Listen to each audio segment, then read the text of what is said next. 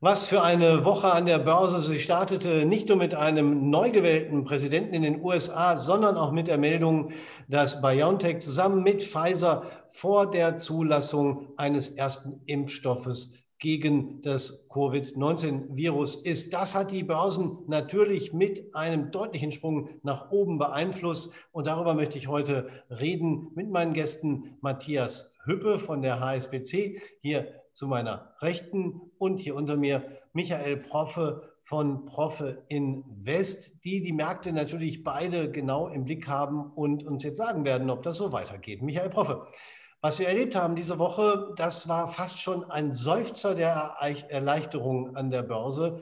Wird das etwas sein, was nur kurzfristig ist oder werden wir das auch in Zukunft noch weiter sehen? Nein, definitiv. Das wird äh, langfristig von Bestand sein. Wir haben lange darauf gewartet. Wir wussten, dass das irgendwann kommen wird, dass die ersten Meldungen kommen, dass, äh, dass wir ein, ein, ein, Medikament gegen den Virus bekommen. Äh, dazu muss ich gleich mal Hintergrund sagen, BioNTech sind nicht die Ersten, die äh, was herausgegeben haben. In anderen Ländern gibt es schon längst welche, bloß das wird nicht so thematisiert. Aber da werden noch viel, viel mehr hinterherkommen. Und das Interessante dabei ist jetzt, äh, wir haben, wir können nach vorne schauen und sehen, ein ganz großes Problem, Corona, kriegen wir in den Griff.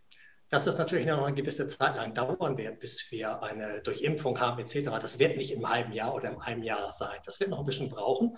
Aber wir können nach vorne schauen. Das bedeutet, ähm, die, das Jahr 2020, was für viele ein Riesenkrisenjahr war äh, oder immer noch ist, äh, neigt sich seinem Ende entgegen. Und wir können für 2021 äh, aufatmen und für 2022 sieht das schon ganz anders aus. Für die Börse war das Jahr übrigens ein geniales Jahr ne? für alle diejenigen, die die Dynamik an den Börsen dieses Jahr so ein bisschen mitnehmen konnten. Die haben Riesengewinne gemacht.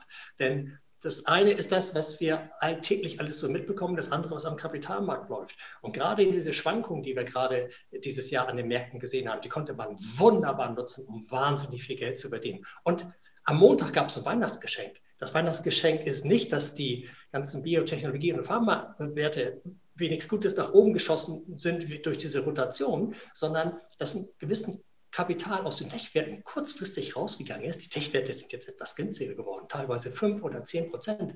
Und da muss man jetzt zugreifen, weil die Tech-Werte werden die nächsten Jahre weiterhin die Welt bestimmen. Da wird sich nichts dran ändern. Also solche Momente sollte man jetzt nutzen, um dort einzusteigen. Weil in dem ganzen Bereich der Pharmaindustrie, da muss man schon ein ganzes Portfolio kaufen, weil man da nicht genau weiß, welche 1, 2, 3 Werte werden Ende nächsten Jahres die ganz großen Gewinner der ganzen Geschichte sein. Ne? Vielleicht aber nochmal erstmal zu dem Kurssprung Anfang der Woche, Matthias Hüppe. Wie sehen Sie das? War das ein Startschuss für eine weitere Rallye? Ja, es war zumindest erstmal ein Zeichen der Erleichterung. Ich glaube, da hat man lange drauf gewartet und das war jetzt so ein bisschen diese Initialzündung. Ähm, und ich glaube, was ganz wichtig ist, jetzt schaut man mal wieder nach vorne, weil das, das, äh, man hat immer nur sehr kurz geguckt. Alle haben zwar gesagt, ja, wir kriegen das Thema Covid in den Griff, ähm, aber es brauchte dieses Zeichen und äh, Michael Proff hat es genau gesagt, es gab ja schon in anderen Ländern das durchaus. Also warum war jetzt genau dieses Zeichen? Aber plötzlich hatten wir Amerika und Deutschland und das war das Zeichen für unsere Märkte. Okay, jetzt können wir doch endlich mal auch wirklich wieder in die Zukunft schauen. Ich glaube, das war ganz wichtig. Es ging mehr um den, den psychologischen Effekt, ähm, der dahin war, weil jeder ja doch eigentlich gesagt hat, wir kriegen Covid im Griff. Die Menschheit wird das hinkriegen, keine Frage. Aber das war jetzt so das Zeichen, so, jetzt haben wir auch ein Datum, ein gewissen Maß dafür und äh, die Erleichterung hat sich dann wirklich deutlich gezeigt. Aber man hat ja auch gesehen, es gab nicht nur Gewinner, es gab auch Verlierer. Ähm, manche Werte, die dann sozusagen in der Vergangenheit aber auch sehr stark gewonnen haben, haben jetzt ein bisschen sind ein bisschen zurückgegangen, sind da alles in allem noch längst nicht auf den Niveaus oder gar nicht auf den Niveaus, wie sie vor der Krise waren. Also das sollte man natürlich auch berücksichtigen. Ähm, man spricht da zwar von starken Rückgängen, aber insgesamt ist es nur eine ganz kleine Korrektur, die man bei, gerade bei den großen Tech-Werten jetzt gesehen hat, wenn man sich die Entwicklung seit Januar diesen Jahres anschaut. Ja, es ist etwas, was man sich kaum noch vorstellen kann. Eine Welt ohne Corona. Wir brauchen keine Maske mehr. Wir können uns wieder mit Leuten treffen. Wir können ausgehen. Wir können feiern. Wir können reisen. Michael Proffe, das müsste doch auch den Blick wieder auf die Chancen eröffnen. Sie haben das gerade schon ein bisschen anklingen lassen. Äh, was wären denn die Themen, die 2021 Chancen offenbaren, unabhängig von Corona, wenn wir sagen können, Corona ist vorbei? Ja, also eine Geschichte bleibt natürlich, wir, äh, ob das Corona gab oder nicht. Äh, die ganze Welt befindet sich im, in einem riesigen Wandel. Ganz viele Techniken, die es in den letzten Jahren äh, im Einzelbereich waren, die wachsen diesen, äh, in diesem Jahrzehnt zusammen. Ob das nun die, ähm, äh, die Bereiche aus der Pharmaindustrie mit der Technologie ist, ob es die künstliche Intelligenz ist. Ähm, wir sehen das jetzt gerade zum Beispiel auch, ähm, wie wichtig während der Corona-Zeit die Technik war, wie wichtig Smartphones waren, wie wichtig die Kommunikation war. Das heißt, die Kommunikationswege haben sich im letzten halben Jahr auf dieser Welt massiv verändert. Da sind Bedürfnisse entstanden und da sind auf einmal Unternehmen wie Zoom, wo wir gerade mit kommunizieren, die sind wie Rakete, wie andere Rakete abgegangen. Äh, diese Unternehmen werden natürlich weiter existieren und die haben Potenzial. Es gibt so viele andere Sachen bei Apple zum Beispiel. Jetzt kommt so langsam die Fantasie dahinter, wofür man eine Smartphone gebrauchen kann, weil die, äh, die wird für die Gesundheitsdaten mitbenutzt. In einigen Jahren wird das so sein, dass jeder sein Gesundheitsblatt irgendwo auf einer Smartphone etc. hat. Man geht in einem Krankenhaus, man wird sofort äh, äh erkannt, welchen Krankheiten man hat, welchen Blutdruck man hat, man hat einen Unfall, man sieht sofort, ähm, ähm, wie der Gesundheitszustand ist. Man kann frühzeitig erkennen, ob jemand ähm, Schlaganfall oder Herzanfall gefährdet ist. Das kommt alles jetzt in diesem Jahrzehnt zusammen. Das heißt, die ganze äh, innovative Technik aus dem Hightech-Bereich, aus dem Medizinbereich, das wächst jetzt alles zusammen. Das ist das ganz, ganz große Thema. Diese anderen Themen, die Unternehmen, die dieses Jahr durch Corona extrem äh, gelitten haben, ob das die Touristik, Touristikbranche ist, ob das die Flugindustrie ist, ob das die Hotels, Banken etc. sind, da ist nicht so viel Euphorie. Da kann es auch gar keine Euphorie, äh, Euphorie geben, weil die, haben keine nachhaltigen Konzepte. Das heißt, das sind keine Trends. Die werden kurzfristig kleine äh, Sprünge nach oben machen können, aber langfristig werden die weiterhin dahin ziehen, wie sie es in der Vergangenheit schon gemacht haben. Das heißt, die alten Trends, die es vor Corona gab, sind auch die neuen werden auch die neuen Trends weiterhin bleiben. Und äh, kleines Beispiel noch von äh, Tesla. Äh, Elon Musk hat ja nicht nur Tesla, der hat ja auch SpaceX. Zum Beispiel SpaceX wird in einigen Tagen Personal auf die ISS schicken. Dann die ganz große Geschichte, die er mal angestoßen hat mit dem Hyperloop, die jetzt der Richard Branson äh, äh, gerade weiterentwickelt hat und wo jetzt zum ersten Mal Personen drin saßen. Also da kommt unglaublich viel Fantasie in den nächsten Jahren in die Märkte. Neue Technologien wachsen zusammen. Ähm, wenn wir dann die ganz große Geschichte mit, der, mit den Emissionswerten auf dieser Welt sehen, äh, da passiert eine ganze Menge. Unsere ganze Infrastruktur wird in Frage gestellt und da entsteht natürlich wahnsinnig viel Potenzial. Und wer außer diese großen Unternehmen dieser Welt haben das Kapital, da irgendwo mitzuspielen und da was zu verändern? Ja, und nun hatten wir in der Phase des Corona-Lockdowns ähm, auch die Situation, dass viele auf einmal Zeit hatten, sich Gedanken zu machen über ihre Anlagen. Matthias Hüppe, haben Sie das bei Ihrer Kundenstruktur zum Beispiel gemerkt? Ja, das haben wir ganz stark gemerkt. Also zum einen hat man ja auch gesehen, die Online-Broker ähm, haben ja Kunden gewonnen wie noch nie. Also gerade in der Corona-Phase war es dann so, dass wirklich viele sich für das Thema Aktien dann interessiert haben und mit der V-förmigen Erholung, die ja so schnell ging, auch viele dann natürlich bestätigt wurden, die gesagt haben, ja, vielleicht sind das jetzt wirklich mal Kaufkurse. Und wenn man es einfach sieht, die jungen Leute, die haben das jetzt auch ganz stark für sich entdeckt. Äh, ich glaube, sie haben alle verstanden, dass das Thema äh, Rente sicherlich nicht mehr sicher ist, wenn sie in das Rentenalter kommen. Und äh, es gibt auch keine Zinsen mehr. Das Sparbuch ist tot und das wird auch auf lange Sicht tot bleiben. Und entsprechend haben sie dann das Thema Aktien für sich entdeckt. Und da muss man auch fairerweise sagen, es gibt jetzt halt auch die sogenannten Neo-Broker, es gibt neue Broker, die es einfach auch ermöglichen, mit wirklich kleinem Einsatz mal sich an dem Thema Aktie zu versuchen oder auch am Thema Zertifikat. Und das sehen wir sehr stark. Große Nachfrage der jungen Leute. Und ich glaube, was da einfach auch spannend ist, es sind ja genau die Aktien, mit denen sich die jungen Leute tagtäglich beschäftigen. Also es ist nicht mal wie früher die Kunst der Bilanzlese oder ähnliches, sondern heute sehen die Jungen einfach, was mache ich, was mache ich auf meinem Smartphone, mit welcher Technik arbeite ich. Und das sind genau diese Aktien, die diese Entwicklung haben, die diese Trends anstoßen. Und wenn ich jetzt sehe, dass mein sechsjähriger Sohn schon Videokonferenzen macht, ähm, ganz normal ist, ähm, da sieht man, dieser Trend ist jetzt einfach da. Das ist für die Kinder schon ganz normal. Und das wird natürlich sich dann auch durchziehen. Und entsprechend haben viele gemerkt, Mensch, wenn ich diese Produkte so toll finde, dann kann ich doch auch daran partizipieren, wenn sich die entsprechende Aktie positiv entwickelt. Mhm. Also mit kleinem Geld ist natürlich auch die Voraussetzung, muss ich damit danach schon an die Börse gehen können, Michael Proffe. Ähm, lohnt sich das mit kleinem Geld, um sich auszuprobieren? Was muss ich als Newbie an der Börse beachten?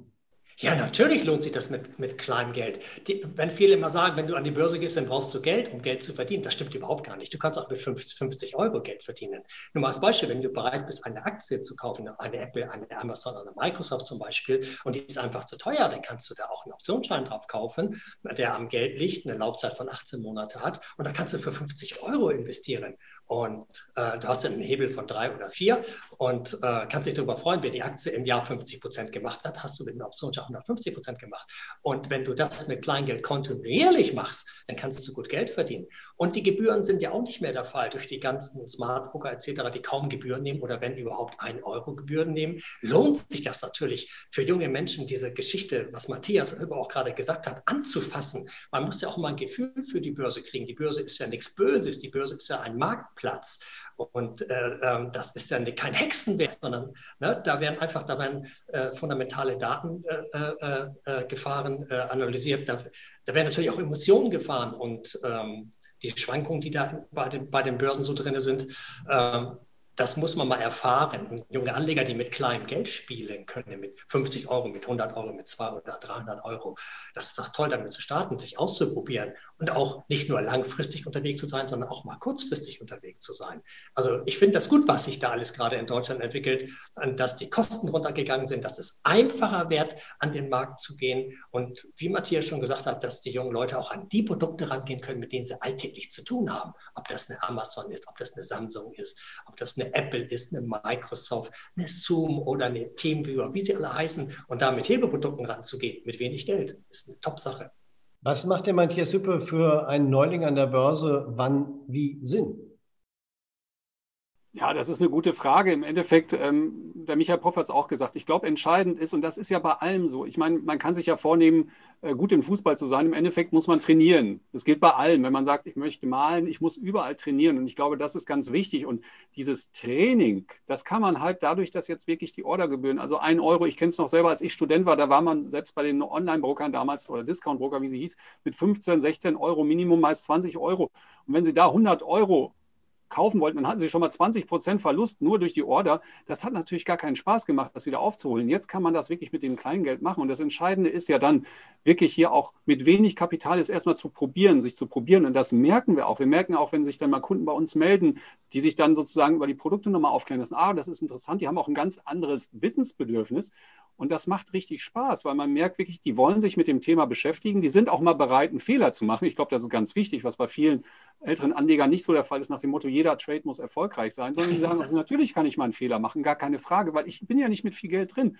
Und das ist, glaube ich, das ganz Wichtige. Und wenn man dann wirklich mal 20, 30, 40, 50 Mal mit kleinem Geld seine Erfahrungen gesammelt hat, dann lernt man auch. Und Learning by Doing ist ganz wichtig. Und das kann man dadurch natürlich machen. Und wenn man ganz ehrlich ist, es gibt zwar viele Börsenplätze in Deutschland, aber die Preise unterscheiden sich nicht. Und gerade diese, diese neuen Broker machen es auch einfach. Man muss nicht überlegen, mache ich jetzt die Order in Düsseldorf, in Berlin, in Frankfurt, in Stuttgart, in Hamburg, in Bremen, was auch immer, ähm, oder OTC der Preis ist völlig uninteressant. Das macht gar keinen Unterschied am Ende auf die Performance.